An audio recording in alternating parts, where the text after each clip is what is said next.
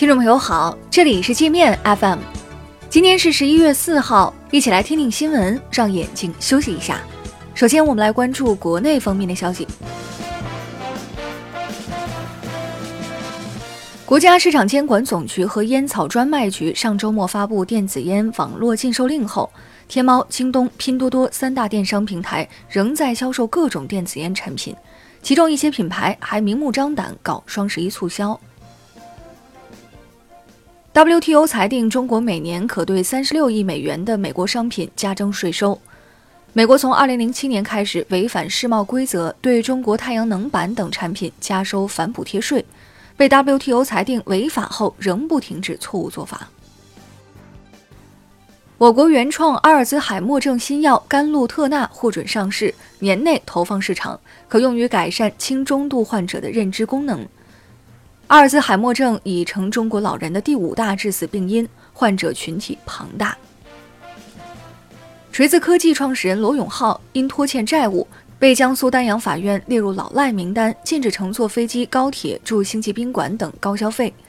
罗永浩称会努力还债。罗永浩的电子烟项目也面临困境，其电子烟广告刚发布二十分钟，就撞到了烟草局的网络禁止令刀口上。顺丰保价服务被曝名不符实，保价价格与实际赔付价格相差甚远。有消费者用顺丰寄运一个价格一万八千元的洗衣机。保价一万七千元，收到后发现洗衣机破损，顺丰却只赔了五百元。桂林航空一名机长为了博取女网红欢心，违反民航规定，邀请该女子进入驾驶舱，坐在驾驶位上拍照，被终身停飞。机组其他成员没有阻止违规行为，也被无期限停飞。国内成品油价格从五号凌晨零点开始上调。汽柴油每吨均上调一百零五元，折合升价，九十二号汽油每升上调八分钱，九十五号汽油和零号柴油每升上调九分。按一般家用汽车油箱五十升容量估测，加满一箱九十二号汽油将多花大约四块钱。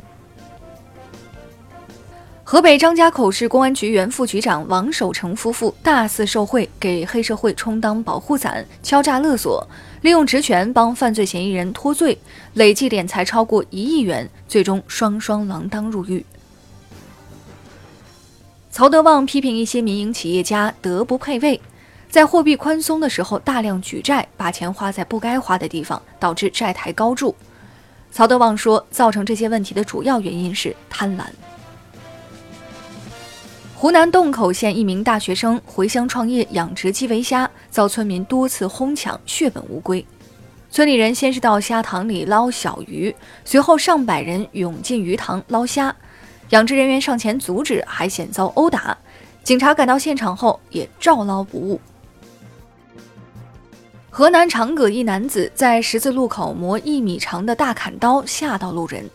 警察接警赶到现场后，该男子拒不接受询问，持刀追砍民警，被民警开枪打伤后死亡。我们接着来把视线转向国际，上千美国人以警察暴力拘捕黑人少年为由，冲击纽约地铁站收费闸口，集体逃票。他们成群结队与警察对峙，大骂纽约警察是黑社会，还戴上口罩任意破坏建筑物。纵火焚烧公共汽车，其行为与香港暴徒极为相似。曾赞美香港类似暴行是一道美丽风景线的美国联邦众议院议长佩洛西，面对纽约骚乱不再开口，而川普则大为光火，不仅力挺纽约警察，还痛斥骚乱者让纽约变得肮脏和危险。法国警方又截获一辆贩运人口的货车。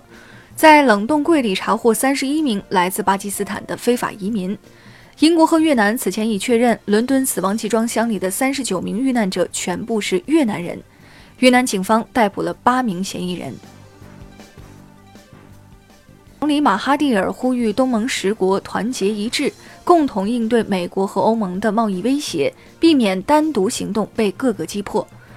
马哈蒂尔说：“东盟国家不想打贸易战。”但倘若其他国家不仁，东盟就得对他们不义。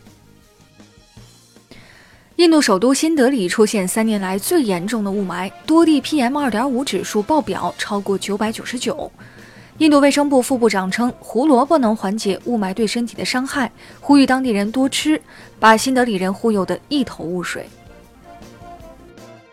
印度德里警察和律师发生火并，一名律师的车被警车刮蹭后，向警察要说法，结果被几个警察拖进警局一顿暴揍。消息传出后，数十名律师赶到警局，将警察打得抱头鼠窜，还纵火烧了多辆警车，双方二十八人挂彩。麦当劳全球 CEO 因跟下属谈恋爱丢了饭碗，被公司开除。麦当劳内部性骚扰问题突出，为了预防管理层职员利用权力和地位侵犯异性同事，麦当劳曾下令禁止上下级员工谈恋爱。那好了，以上就是今天节目的全部内容了，感谢您的收听。